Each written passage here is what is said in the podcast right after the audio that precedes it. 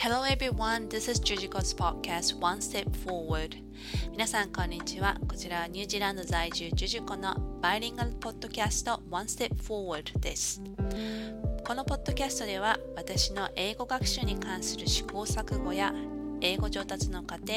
またニュージーランドでの生活などについてお話していきます。In this podcast, I mainly talk about my struggles with English language acquisition and my progress to become a proficient English speaker,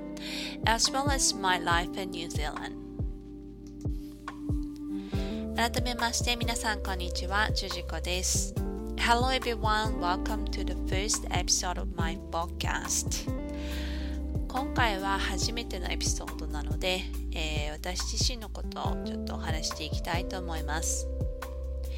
えー、私は現在ニュージーランドに住んでいますがもともとは北海道出身です。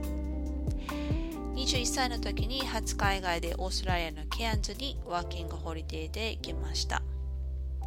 まあ、当初は、えー、1年間の滞在の予定だったんですけどもケアンズに結局4年半住んだ後えー、ブリスベンに引っ越しをして、えー、合計でオーストラリアには6年半ほど住みましたでその後ニュージーランドに引っ越したというわけです Since this is the first episode, I'd like to talk about myself. I'm currently in New Zealand, but originally from Hokkaido in Japan. When I was 21, I went to Cairns in Australia with a working holiday visa.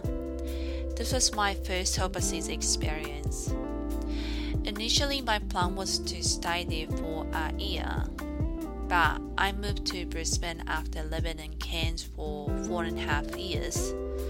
In total, I stayed in Australia for about six and a half years, and then I moved to New Zealand. ニュージーランドに移り住んでからもうすぐ10年ぐらいになります。当初は2、3年の滞在でオーストラリアに戻るつもりだったんですけども、なんだかんだでこんなに長く住むことになりました。ニュージーランドに来たきっかけというのは、ブリスベンで今のパートナーであるニュージーランド人のトニーと出会ったからです。It's been about 10 years since I moved to New Zealand. Again, initially I was going to stay here for 2 to 3 years and go back to Australia. But I ended up staying here for a very long time. The reason why I moved to New Zealand was because in Brisbane, I met my partner Tony, who is from New Zealand. ージーランドに引っ越した頃は30歳手前だったんですけども引っ越して少ししてから会計学の学士課程の勉強を始めました。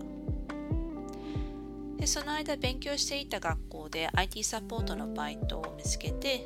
でそれが人生で初の完全英語環境の仕事となりました。で学士課程は2年半で終了しありがたいことに首席で卒業することができました I was in late 20s when I moved to New Zealand then I started my bachelor's degree majoring in accounting During this time, I had a part time job of IT support at the tertiary education institution I was studying at. This was my first job in a complete English environment in my life. In two and a half years, I completed my bachelor's degree and graduated as a top graduate. 出席で卒業したので会計士としての就職先はすぐ見つかるんじゃないかと思っていたんですけども実はちょっと苦労しました。まあ、ただありがたいことに IT サポート、まあ、当時の仕事をですねでフルタイムのスタッフとして雇ってもらうことができたのででそこで約1年間ぐらい働いた後やっと会計士としての就職先を見つけることができました I was like, surely I would find an accounting job very soon as I was a top graduate, but it wasn't that easy as I expected.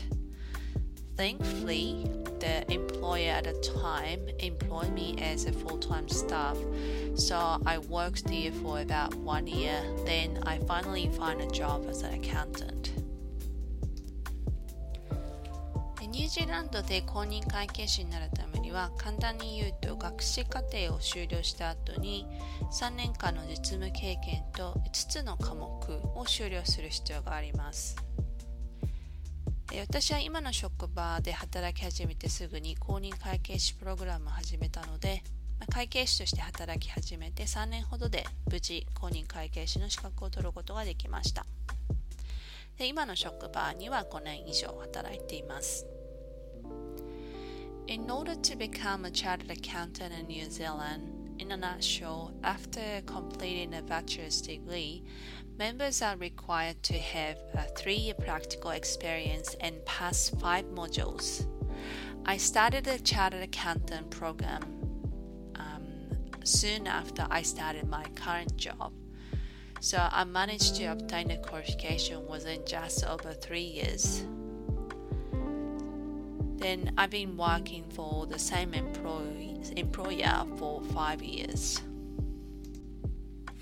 まあ、現状というか、まあ、去年なんですけども英語で英語が母国語でない大人に英語を教える資格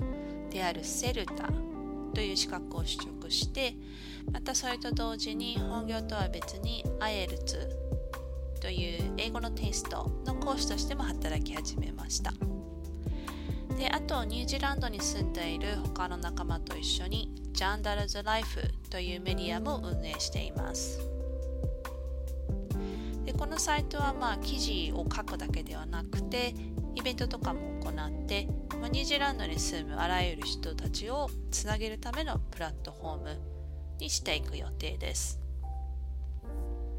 で、このあのポッドキャストの説明のところにリンクを貼っておくので、そちらもぜひ見てみてください。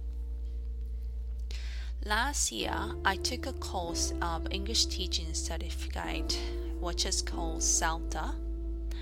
Um, almost at the same time, I also started teaching Japanese students for IELTS exam preparation on top of my main job as accountant. I also started a website called Jando's Life with my friends in New Zealand. So we write not only articles about New Zealand but also hold events. Our objective is to connect all sorts of people who love New Zealand. えー、かれこれ海外に住み始めてから16年目になるんですけどもまだまだ英語には悩まされています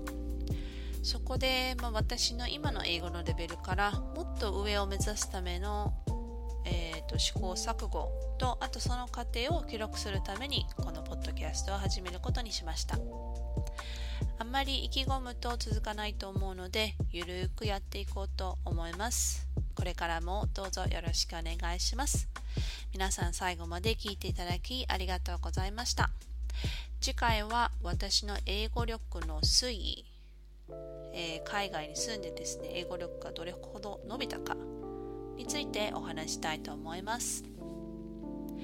It's been more than 15 years since I left Japan. However, I'm still struggling with English. So I decided to start this podcast to record my struggles with the journey to become a professional English speaker. I'll try to update podcast uh, frequently, but please do not hold your breath. In my next episode, I'm thinking to talk about the transition of my English proficiency over the time.